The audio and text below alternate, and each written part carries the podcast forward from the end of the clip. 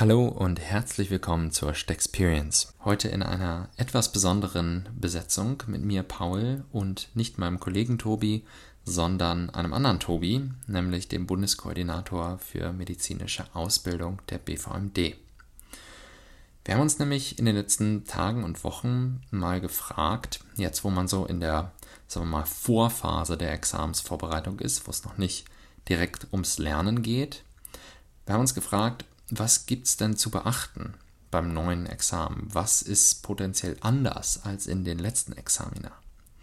Wir bereiten uns ja gefühlt immer dadurch vor, dass wir uns die ganzen letzten Examen angucken und sagen, okay, wenn ich das kann, dann kann ich auch die nächsten. Das stimmt zum Glück ja auch meistens. Allerdings werden es viele von euch ja mitbekommen haben, ähm, es gab in den letzten Wochen und Monaten ja viel Gerede über neue Fragen, über neue Ansätze ähm, innerhalb des IMPPs für das zweite Staatsexamen. Und die wollten wir jetzt gerne mal ein bisschen erläutern und erörtern. Ganz viel Spaß. Schön, dass wir dich heute begrüßen dürfen. Wir sind hier mit Tobias Löffler, dem amtierenden Nomi immer noch, ähm, oder im Team der Nomis, ähm, der BVMD in 1920er Episode. Und wir wollen heute so ein bisschen darüber sprechen, wie denn der Examensprozess jetzt für das Examen 21 und auch danach läuft, was es da für Veränderungen gibt. Viele von euch werden das ja wahrscheinlich schon gehört haben. Da tut sich ja im Moment einiges und wir wollten das jetzt mal ein bisschen ähm, entschleunigen und vielleicht ein bisschen zugänglich machen. Dazu vielleicht erstmal eine ganz offene Frage. Ähm, du warst jetzt in dem Prozess der neuen GK, Gegenstandskatalogs, all die schönen Wörter, und NKLM, Katalogsentwicklung beteiligt. Ähm, Erzähl uns doch da ein bisschen mal den Hintergrund ähm, und wie das dir in, letzten, in letzter Zeit damit ergangen ist, was da erreicht wurde. Jo, also ähm, seit 2016 ging es eigentlich los, da wurde es initiiert, ähm, dass sich NKLM, das ist der nationale kompetenzorientierte Lernzielkatalog Medizin, das ist eigentlich die Grundlage aller Curricula ähm, der Universitäten, Medizinuniversitäten hier in Deutschland, ähm, an die sich alle eigentlich halten sollen, beziehungsweise richten. Denn dieser NKLM ist nicht verpflichtend jetzt mhm. gerade, der ist halt ein Vorschlag. Ein, genau, ist ein Vorschlag, ist ein, hat Empfehlungscharakter. Ähm, und der soll jetzt neu aufgesetzt werden, NKLM 2.0. Ähm, das gibt, glaube ich, auch schon den NKLM 1.2 eigentlich. Also da wurde schon mal ein bisschen überarbeitet, den gab es eigentlich seit 2002.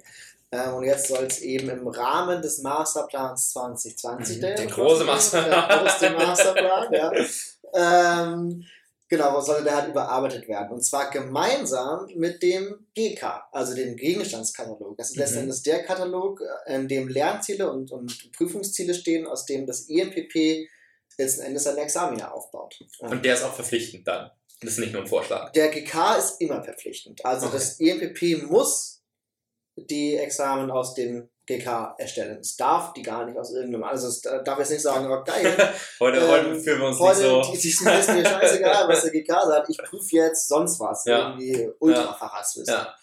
Klar, EPP prüft auch gerne mal Facharztwissen, das wissen wir alle. aber ähm, genau. Okay. Genau, diese beiden ähm, äh, Kataloge wurden eben, ja, sollten zusammen überarbeitet werden sodass letzten Endes im, im, Sinne des Constructive Alignment heißt es, also indem man prüft eigentlich nur, was man auch wirklich gelehrt hat mhm. vorher, ähm, dann zusammen entwickelt werden, sodass letzten Endes alle Lernziele des GKs auch im NKLM stehen und die sich mhm. halt ergänzen quasi, beziehungsweise ähm, so der GK war angedacht als eine Teilmenge des NKLMs. Okay. Ähm, das hat so semi-gut geklappt. Ähm, die Weiterentwicklung ist zusammengelaufen und ähm, EMP und MFT und ähm, ganz, ganz viele Sachverständige von AWMF, das ist die das ist das Zusammenschluss der äh, wissenschaftlichen Fachgesellschaften in der Medizin. Und MFT musst du, glaube ich, auch nochmal kurz ah, erklären. MFT, Entschuldigung, MFT ist der medizinische Fakultätentag. Das ist quasi der Zusammenschluss aller medizinischen Fakultäten. Mhm. Ähm, da treffen sich einmal im Jahr, vor allem zum morgendlichen medizinischen Fakultätentag, alle Dekanen und die haben ganz viele Untergruppen ähm, und entwickeln zusammen die Lehre und Forschung an den Fakultäten.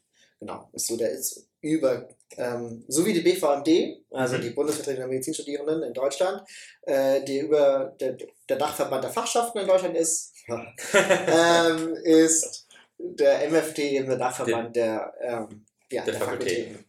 Genau. Okay, okay, also gar nicht ja. so unkompliziert, wie man sich das immer genau, vorstellt, dass es ja. nur einen Katalog gibt, sondern. Nee, nee, es gibt da halt zwei Kataloge. Ja. ja. äh, und zwar den NKLM, der ist halt vom MFT gemacht ähm, und den GK, der halt vom IEPP ist. Und die beiden sind da jetzt erstmal mhm. getrennt.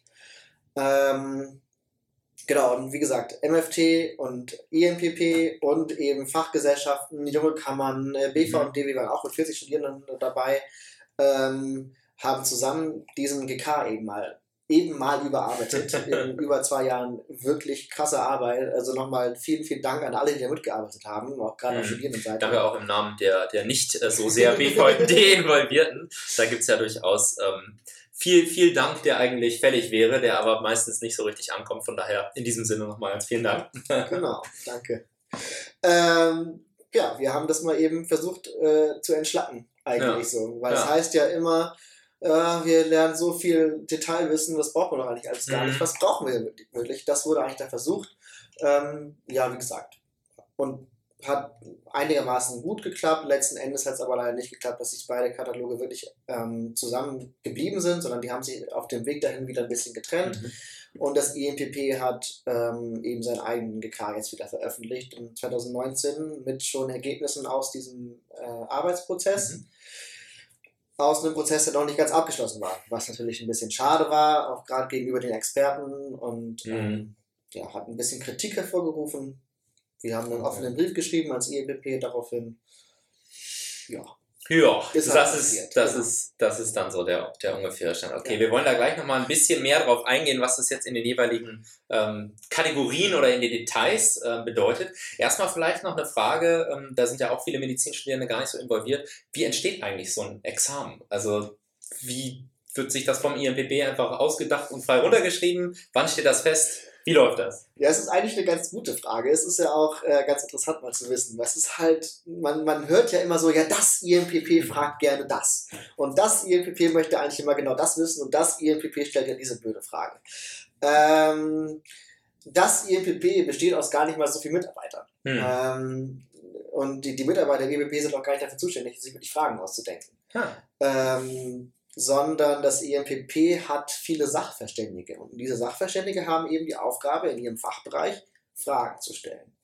Ähm, die natürlich nach Richtlinien des EMPP gestellt werden müssen. Das heißt, wie schon am Anfang ja gesagt, sie müssen sich an den Gegenstandskatalog mhm. halten, also sie dürfen sich nur an Prüfungsgegenständen bedienen, die eben in diesem GK stehen ähm, und sollen dann auch noch kompetenzorientiert sein. Kompetenzorientiert heißt jetzt mal salopp gesagt, ja, nicht nur einfach Fachwissen oder auswendig mhm. fertig, sondern halt so Transfer, ähm, Anwendungswissen, äh, wirklich Diagnoseschritte im Kopf ablaufen lassen, während man eine Frage beantwortet. Ja. Ähm, genau, Fälle bearbeitet, solche Geschichten Richtung Stichwort Key Feature Fragen.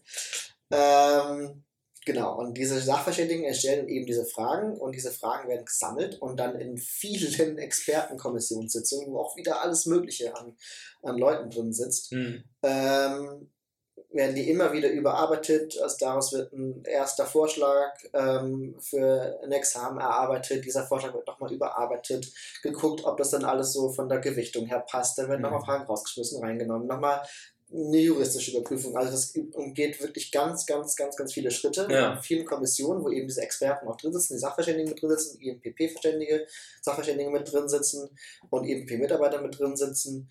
Leider keine Studierenden. Da hatten wir mal gesagt, wollen wir eigentlich ja. rein und ja. das IMP meinte, ja. oh, vielleicht wird das mal was. Mhm. Ähm, ist ja durchaus ein sensibler Bereich dann. Genau, solche, ja halt nicht, aber, weil man sieht ja wirklich die echte ja. ein bisschen schieben. ähm, Genau. Und äh, daraus werden dann letzten Endes die Examen okay. erstellt. Äh, das dauert lange hm. ähm, und Examen sind übrigens zwei Jahre im Voraus fertig. Zwei Jahre? Ja. Ähm, und das EMPP braucht auch immer ein Backup-Examen. Also es okay. braucht immer äh, ein Examen, falls es doch irgendwie mitbekommt, ach Mist, die Fragen sind irgendwie äh, geleakt. Genau. Ja, und dann ja. äh, haben die immer Backup-Examen. Ha, das brauchen die. Auch interessant. Ja. Interessant zu wissen. Und dann kann man also auch gar nicht so richtig pauschal auf das IMPP wütend sein, wenn eine nee. fiese Frage kommt. Genau, das, das Problem sind eigentlich die Sachverständigen. Und das Problem ist auch, dass es sehr schwierig ist, wirklich gute MC-Fragen mhm. zu erstellen. Also wir haben da selber auch schon teilweise welche im Versuch zu erstellen. Mhm. Wir haben beim EMPP auch mal Fragen überprüft und auf Lehrziel überprüft. Es ist unglaublich schwer, wirklich zu einem besonderen Lehrziel, einem bestimmten Lehrziel eine gute ja. MC-Frage zu stellen, die erstens nicht zu einfach zu beantworten ist, aber auch nicht einfach nur auswendig gelernte mhm. abfragt, sondern eben auch noch mhm. kompetenzorientiert. Das ist klinische Relevanz. Oder, und dafür hat das EMPP einfach zu wenige Sachverständige. Das hat ja. auch finanzielle Gründe, das hat organisatorische Gründe, äh, teilweise auch persönliche Gründe natürlich auf Seiten, verschiedenen Seiten, mhm. was einfach schade ist. Ja, ja. ja. Tja, es hilft ja aber nichts, wir müssen ja irgendwie durch. Wir müssen irgendwie mal schauen, ja. Genau, dann wollen wir jetzt noch ein bisschen ähm, auf die Details zu sprechen kommen. Du hast eben diese Key-Feature-Fragen schon mal angesprochen. Das ist ja, soweit ich das als, als Laie, nein, nicht als Medizinstudent, aber ähm, Medical Education-Laie verstehe, geht es ja darum, die Fragen ein bisschen mehr am klinischen Alltag zu orientieren und ein bisschen kompetenzorientierter zu machen. Und diese riesig langen Fälle, die sich eh kein Schwein so richtig durchliest, die ein bisschen so zu komprimieren, dass sie dann tatsächlich relevant sind. Kannst du uns da nochmal ein bisschen erläutern? Genau, es gab ja früher die, die großen Fälle, die du gerade genannt hast, die sich ewig gedauert haben, sich durchzulesen und wozu dann damals sogenannte sternförmige Fallfragen gestellt wurden. Ja, das heißt, du hast einen Fall in der Mitte und da ging eine Frage, da ging eine Frage, da ging eine Frage, da ging eine Frage. Ja. Wie so ein Stern. Ja. Ja. Jetzt sind es aber halt eigentlich lineare Fragen. Also du mhm. hast jetzt einen Fall und zu dem stellen die dann bis zu drei Fragen, die aufeinander aufbauen. Also die mhm. erste Frage ist jetzt zum Beispiel, da kommt ein Kind mit Husten und Fieber und jetzt sagst du, was hat es? Hat es jetzt einen Tumor oder hat es einfach nur eine Pneumonie oder, hat's, mhm. oder ist es äh, ja, Bronchitis? Mhm. Und die nächsten Fragen bauen dann darauf auf. Wenn du vorher gesagt hast, ja, hatte Bronchitis, mhm. und dann kommt jetzt halt eben die nächste Frage. Was würden sie als nächsten Behandlungsschritt und so weiter? Das ist aber dann so, dass du halt von den Fragen selber nicht ablesen kannst, was war jetzt wirklich vorher richtig, weil das könntest du so. Ja, das zurück. Ja, das heißt, wenn du die erste Frage falsch hast, ähm, also zum Beispiel Diagnose falsch ja. hast, kann es sein, dass die nächsten beiden Fragen auch direkt automatisch falsch hast, ah, wenn du sie ja. richtig beantwortest. Ja. Du kannst natürlich Glück haben und sagen, ja, die eine war da falsch, aber dann habe ich die nächsten wieder geraten, weil ich eh keine Ahnung Genau, ja. Gut. Aber ja. das sind Key-Feature-Fragen. Ja. Und davon wird es immer mehr jetzt gehen. Ja, genau. okay. Ähm, das heißt aber auch, wenn man sich jetzt an die alten Fragen, sag ich mal, erinnert, da war es ja durchaus manchmal so, dass irgendwie so 20 Fragen zu einem, diesem Riesenfall. Genau. Das wird ja dann ein bisschen schwierig, wenn man die linear macht. Heißt es dann auch, dass das ein bisschen weniger Fragen werden oder? Okay. Genau, das heißt ganz, ganz klar, zu einem Fall sind es nicht mehr als drei okay. bisher gewesen. Ja, also wir können, ich kann euch jetzt nicht versprechen, dass es jetzt vielleicht immer bei drei bleibt, mhm. vielleicht wäre es auch mal fünf oder vier. Ähm, bisher waren es aber so drei ähm, Fragen, die aufeinander aufbauen. Das heißt, ja. du hast in, halt im schlechtesten Fall drei falsch. Okay. Ja? ja, das ist ja ähm, immerhin noch, noch erträglich, nicht, dass genau, man halt und das EMB hat auch ganz klar geschaut und es hat die tatsächlich die durch die Key Features und jetzt ist es nicht dazu gekommen, dass jetzt Leute unglaublich viel falsch haben mhm. einmal. Also Okay, ja, okay. Das ist natürlich ein Risiko für jemanden. Ja? Klar, klar, aber ich meine, man bekommt ja wahrscheinlich ein bisschen mehr Kompetenzorientierung auch nicht for free. Nee, genau. Auf jeden Fall nicht. Und das EMPP sagt ja auch ganz klar, wenn du in deinem klinischen Alltag einen Fehler machst, mhm. Setzt er sich Stimmt. auch fort. Und das gleiche passiert mit diesem Examen. Ja. Das kann man irgendwie verstehen. Natürlich ist es auch ein bisschen unfair für die jetzt zu Prüfenden, weil wenn sie einmal was falsch haben, weil es ja. dann doch eine zu schwere erste Frage war, ja, dann ja. ja. Da ist natürlich wirklich ein, ein schmaler Grad, das auszutarieren und irgendwie genau. die dann vielleicht mit der Frageanzahl schwerer werden zu lassen. Das ist irgendwie erste noch einigermaßen, zweite ein bisschen schwerer, dritte wirklich schwer, aber dann kannst du ja. Ja. Okay. Bin mal gespannt, wie das sich entwickeln wird. Wir wissen es selber nicht so genau. Das EPP guckt er jetzt auch. Es wird mhm. ja ein Examen ja aus und weiß dann ungefähr und versucht jetzt da nach und nach eine Balance ja. zu finden. Jetzt gerade ja. natürlich die ersten, die das betrifft. Das gerade jetzt vor zwei Examen die ersten betroffen. Mhm. Die sind natürlich dann ein bisschen wärmer dran als ja. die vielleicht in zehn Jahren, wenn das schon erprobt ist. Ja, aber das heißt, das ist auch so ein bisschen so ein gradueller Prozess, dass man die Anzahl dieser Fragen ein bisschen erhöht, jedes Examen vielleicht und nicht jetzt irgendwie im nächsten Examen plötzlich 80 Prozent der Fragen die Fragen sind. Das, ist, das, wird sich, das sind immer nur kleine marginale Änderungen, okay. äh, die, die umfassen nicht mal 10 Prozent des gesamten Examens ja. ähm, und äh, werden sich eigentlich in euren Ergebnissen nicht groß darstellen. Okay. Sehr gut. Das ist ja beruhigend, beruhigend zu hören, als jemand, der sich dann äh, aufs, ja. aufs M2 im Frühjahr vorbereitet. Sehr schön. Es gibt ja nicht nur diese Key-Feature-Fragen, sondern es gibt ja auch noch ein bisschen was anderes, was jetzt immer mehr ähm, versucht wird. Ähm, eine Freundin von mir hatte jetzt im letzten Examen im Herbst plötzlich eine Frage zu Impact-Faktoren von Journals äh, und was denn Impact-Faktoren sind. Für diejenigen, die vielleicht noch, ähm, noch nicht so in der Materie sind, das ist ja ein, ein Ranking darüber, wie oft in verschiedenen Journals oder wie oft verschiedene Journals zitiert werden. Aber das war ja vielleicht auch eine Frage, die man so in einem Examen vor zehn Jahren noch nicht erwartet hätte. Was steckt dahinter?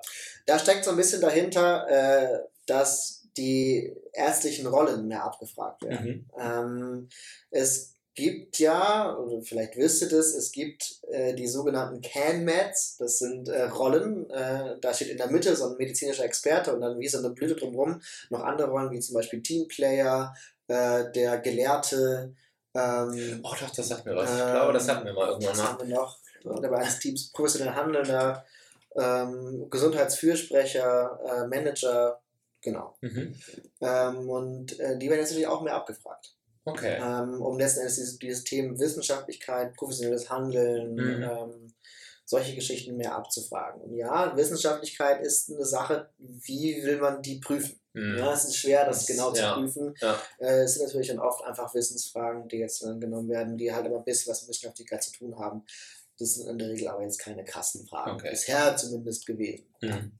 Heißt es dann, dass man sich irgendwie dann noch mehr mit solchen Fächern wie zum Beispiel dieser medizinischen Epidemiologie, Statistik befassen sollte oder ist es mehr wissenschaftlich als, als größeres Konzept? Gute Frage. Eigentlich soll es mehr Wissenschaftlichkeit als großes mhm. Konzept sein. Ähm, es kommt dann natürlich wieder auf die Experten drauf an, was die für Fragen stellen.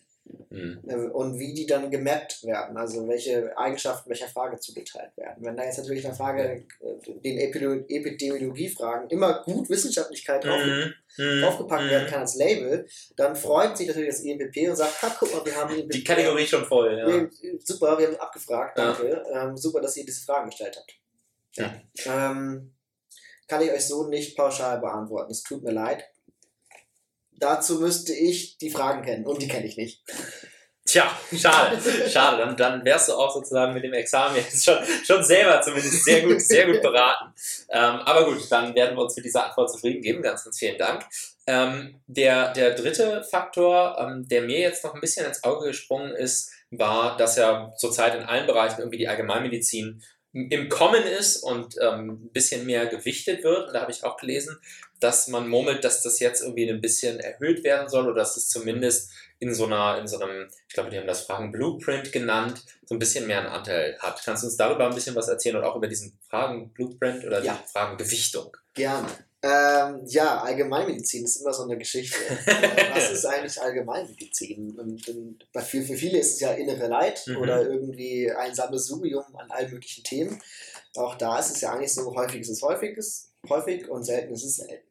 Ähm, man sollte natürlich immer diese Red Flags erkennen. Mhm. Ja, das ist ja immer dieses Mantra und auch da gab es übrigens Red Flags in der NKL-MGK Weiterentwicklung. Da wurden mhm. die Red Flags gesetzt. So, das ist übrigens ein ähm,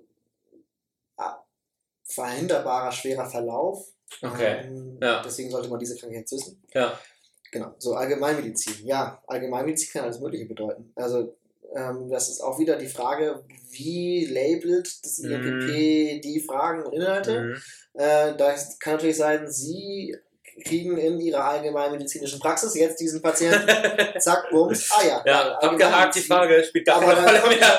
Dann kommt dieser Patient aber irgendwie mit, keine Ahnung, Takotsubo Kardiomyopathie. ja? ähm, ich weiß nicht, wie selten Takotsubo ist. Ich habe es heute, Entschuldigung, in, der, in, der, in meiner Kardioformung äh, gelernt. Ich, ich, ich, würde mal denken, relativ selten.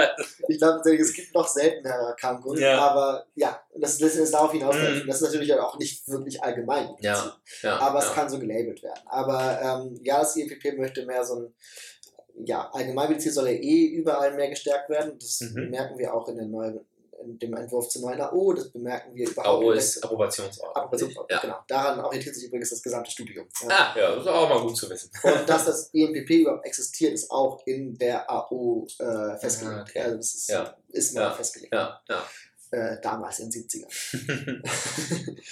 ähm, ja, Allgemeinmedizin ist halt gerade in aller Munde, ähm, soll ja gestärkt werden und das, das EMPP ist ja letzten Endes den äh, Gesundheitsministerien unterstellt, mhm. auch Gesundheitsministerium auch irgendwo ähm, und kriegt natürlich auch da Druck von ja, oben und klar. das dann ab. Ja, okay. Aber das heißt auch, ganz vieles ist Allgemeinmedizin und man kann nicht so richtig sagen, Leute lernt irgendwie, was weiß ich, ganz viel mehr Hausarztfälle, sondern es ist ein progressiver Wandel, wo ein bisschen mehr vielleicht darauf Fokus gelegt wird. genau.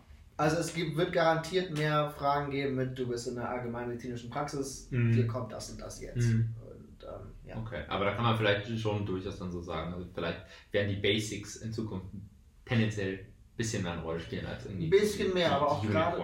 Ja, aber auch gerade so der Transfer von den Basics. Mhm. Ähm, das eben, also die Experten denken oft, dass man sich ja mit dem und dem Wissen das und das jetzt gerade hätte herleiten können. Ja. Ähm, und was dann Basic-Wissen war, ist es halt nicht unbedingt immer, nicht immer jeder hat diese zündende Idee, die dieser Experte ja. beim Erstellen der Frage hatte und die natürlich dann allen super erkenntnisreich war, die nämlich genau diese Frage dann von diesem Experten gerade vorgestellt bekommen haben.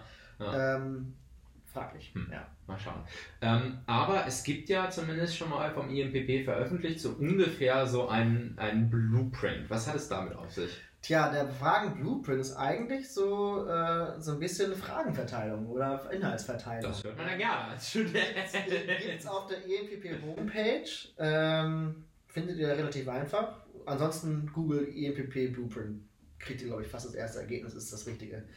Ähm, ja, das ist auch äh, jetzt relativ neu auch, äh, ja, erstellt worden. Mhm. Ähm, gilt für die nächsten Examen. Ich kann euch jetzt leider nicht genau sagen, für welche. Äh, ich denke auf jeden Fall für 2022 früher. Ja. Ähm, wenn nicht schon vorher, aber ich denke eher später, ja, weil die Fragen auch erstmal erstellt werden müssen und die Examen nach diesem Blueprint. Ähm, aber er wird sich auch daran orientieren, was bisher so ungefähr die Verteilung mhm. war. Also die Verteilung okay. wird sich jetzt nicht wegen des Blueprints auf einmal radikal, ändern, nur noch allgemein mitziehen. denke ich jetzt persönlich nicht. Ja, keine okay. Gewähr auf meine Angaben. Jetzt ja, das müssen wir, glaube ich, überhaupt nochmal sagen. keine, keine, keine Gewähr. Ähm, wir versuchen aber so ein bisschen den, den Dschungel hier immer weiter zu lichten und ja, vielleicht genau. so ein genau. paar Unklarheiten, mit denen man sich nicht jetzt so alltäglich beschäftigt, mal zu lüften. Ja. Dazu vielleicht auch noch in den letzten Jahren gab es ja so ab und zu mal so eine Fragenverteilung vom BVMD selbst. Das wird jetzt quasi so ein bisschen auch durch den Blueprint quasi ersetzt. So ein bisschen, genau. Also da gibt's, äh, ja, hatte, hatten die Leute im jetzt Frühjahr, ein, äh, Frühjahr 20 und Herbst 19 hatten da ein bisschen Glück, ja, muss man sagen, ja. denn das INPP hat auf einer Veranstaltung, auf der wir auch als BVMD da waren, mhm. auch als Fachschaften da waren, ähm, also zwei Folien gezeigt mhm. mit einer Verteilung, ähm, die wir natürlich aufgearbeitet haben und dann quasi euren Vorgängern zur Verfügung gestellt haben ja. vorher. Ja. Jetzt hat uns natürlich auch in letzter Zeit viel erreicht. So, irgendwann gibt es endlich unsere Fragenverteilung. Es tut uns leid. Äh, wir haben leider für euch jetzt erstmal keine Fragenverteilung mehr. Mhm. Äh, wir haben beim IFBB damals angefragt, Mensch, also es wäre doch cool, wenn äh, sie jetzt auch für die nächsten diese Fragenverteilung mhm. noch irgendwie zur Verfügung stellen würden, einfach aus Fairness und aus Vergleichbarkeit ja. den Semestern jetzt vorher. Das haben sie jetzt leider nicht gemacht.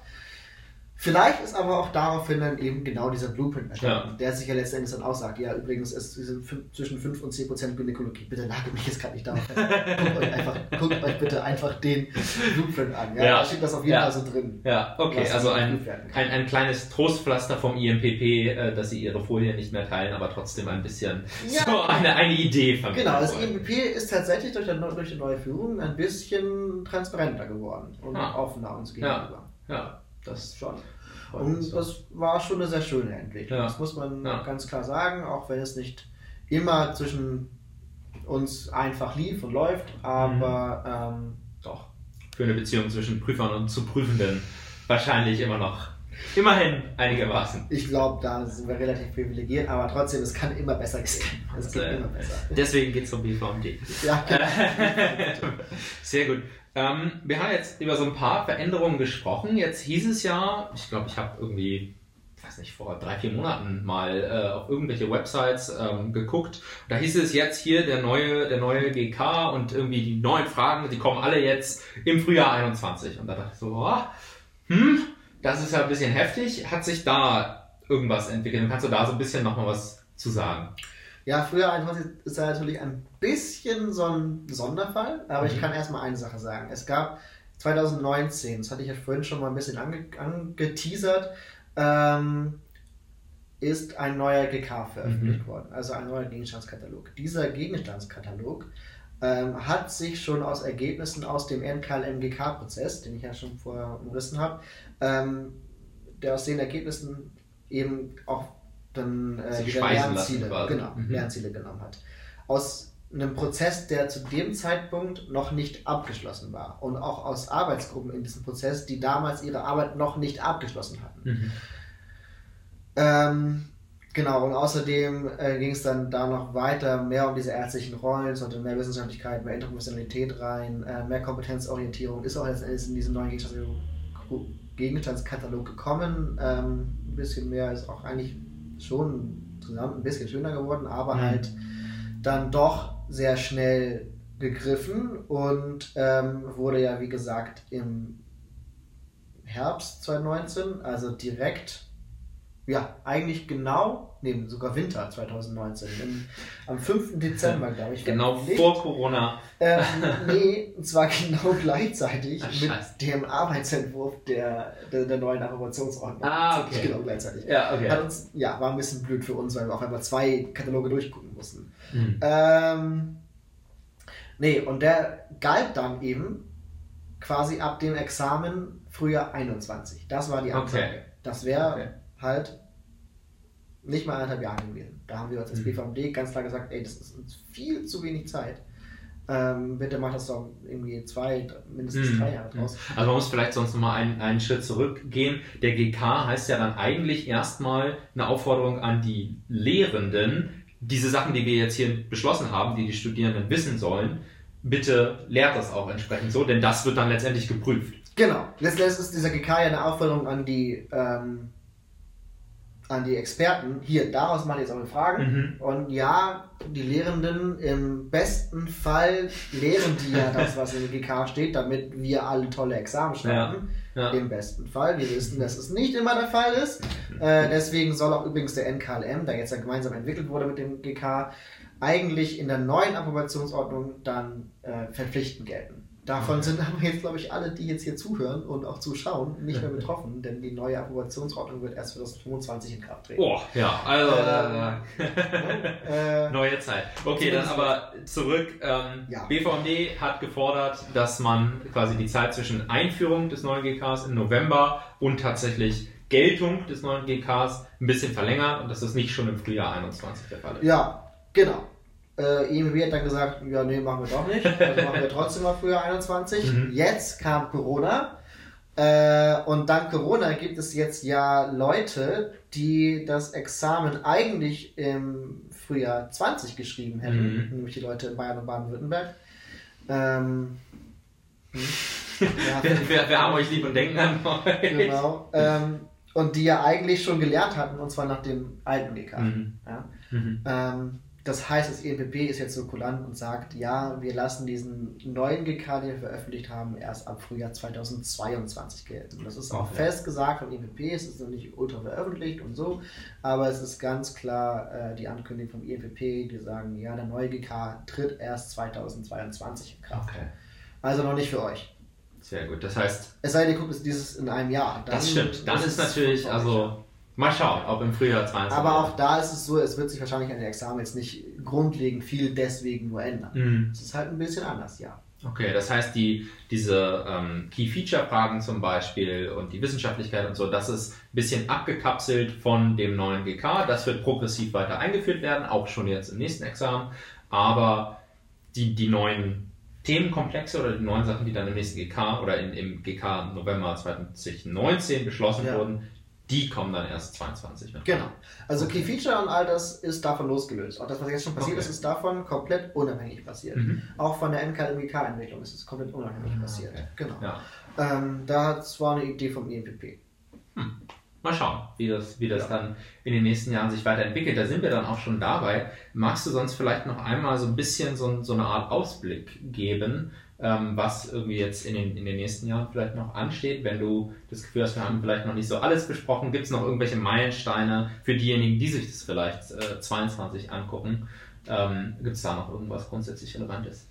Ja, was heißt grundsätzlich Relevantes? Also die Kompetenzen werden mehr gefordert, also dass diese Kompetenzorientierung wird voranschreiten. Äh, mhm. Interprofessionalität wird deutlich mehr steigen, also ihr werdet dann mehr konfrontiert werden mit eben auch Fragen, die irgendwie einen Pflegebezug haben oder einen Bezug zu Pharmazie oder einen Bezug zu ähm, ja, Physiotherapie, äh, mhm. die sind auch mit dabei gewesen. Mhm. Ähm, außerdem mit dem neuen GK kommt auch eine neue Arzneistoffliste. Uh. ja, gab, ja, ja, aber die gab es bisher ja nicht. Ach so. Ja? Ja, es gab verstehe. bisher keine ja. Arzneistoffliste, die auch sehr nur Pharmafragen gestellt ja. Jetzt gibt es die. Sind zwar immer noch 200 äh, Stoffe da drauf. Mhm. Aber, aber immerhin, was, okay. was man sich eingrenzen Also es ist eigentlich gar kein Uff, sondern ein Yay. Es gibt eine... Es ist ein leicht verhaltenes Yay. Und okay. wir müssen gucken, was okay. die Experten draus machen. Ja, okay. Also wir, wir, wir, bleiben gespannt. Ein, ein leichtes Yay. Ist vielleicht auch die, die Zusammenfassung der gesamten IMPP-Prüfungsfragen, Entwicklung so ein bisschen mehr in Richtung Kompetenzorientiertheit, in der Professionalität, ein, ein gedämpftes es könnte in die richtige Richtung gehen. Oder siehst du das, siehst du das kritischer? Ja, das ist eine gute Frage. äh, schwierig zu beantworten. Ähm, also, wir haben jetzt ja nach den neuen Regeln, also die, wie gesagt, Frau Jünger als Jana Jünger, als Professor Jana Jünger, die ist Professorin in Heidelberg eigentlich, ist ja Leiterin vom MP, das ist hier noch gar nicht mal so lange mhm. und seitdem, das waren jetzt die letzten Examen, also die ersten, die wirklich so unter ihrer Leitung so ja. entstanden sind. Ja. Ähm, Dazu muss man vielleicht nochmal sagen, das hatten wir eben schon mal angerissen, von Examenskonzipierung oder Konzept zu Examen ist in der Regel so zwei Jahre. Ne? Ja, das dauert ja, schon ordentlich. Ja. Genau, und ähm, ja, seitdem sehen wir jetzt ja schon, dass sich die Einser schon reduzieren. Mhm. Ja? Die Durchfallquote hat sich gar nicht verändert. Das ist ja Oder ja. Wirklich nur margin wirklich marginal verändert aber die Quote an Leuten, die jetzt wirklich sehr gute oder auch sogar gute Ergebnisse mhm. erzielen, ist deutlich, mhm. deutlich gesunken. Ja? Ähm, es gibt jetzt deutlich mehr 3 und 4 als okay. vorher. Ja, ja. Ähm, es fallen aber nicht mehr Leute nicht durch. Mehr das ist auch positiv. Das heißt, es ist so ein bisschen trendschärfer geworden Richtung 1. Die Frage ist halt, kann man sich auf diese 1 wirklich vorbereiten oder mhm. wie kommen diese 1 dann zustande? Werden wir jetzt sehen, inwiefern mhm. jetzt auch natürlich die großen Anbieter wie Amboss äh, Teame Meditrix darauf reagieren. Ja. Äh, da gibt es schon auch Kontakte jeweils zum IMPP, also die kriegen das schon alles so mhm. ziemlich genau mit. Die haben auch Kontakt zu den Experten, ja. Kontakte zu uns, die wir jetzt auch mit drin saßen. Ähm, mal schauen, was die jetzt draus machen. Ja. Ich bin gespannt. Ich denke, dass sie sich darauf sehr, sehr gut vorbereiten werden. Ich mhm. meine, Amboss hast, mhm. habt ihr vielleicht mitbekommen, hat ja auch schon ähm, da Key Feature Bereich. So Sektion quasi genau. für die also zukünftigen die, Examenskandidaten. Die ja. sind da auf jeden Fall hinterher. Ähm, aber letzten Endes diese gesamte Verzahnung äh, NKLMGK mhm. soll ja eigentlich heißen, dass die Unis dann noch wieder ein bisschen mehr Gewicht kriegen ja. in der Vorbereitung auf Examen, ja. ähm, wenn sich daran orientiert wird. Das wäre natürlich äh, in unserem Sinne. Wir wollen, wir wollen das Beste hoffen für die Zukunft und dann würde ich sagen, sind wir hier erstmal am Ende. Ganz, ganz vielen Dank an dich, Tobias. Ähm, ganz vielen Dank für all das BVMD-Arbeitsteam, was da im Hintergrund steht.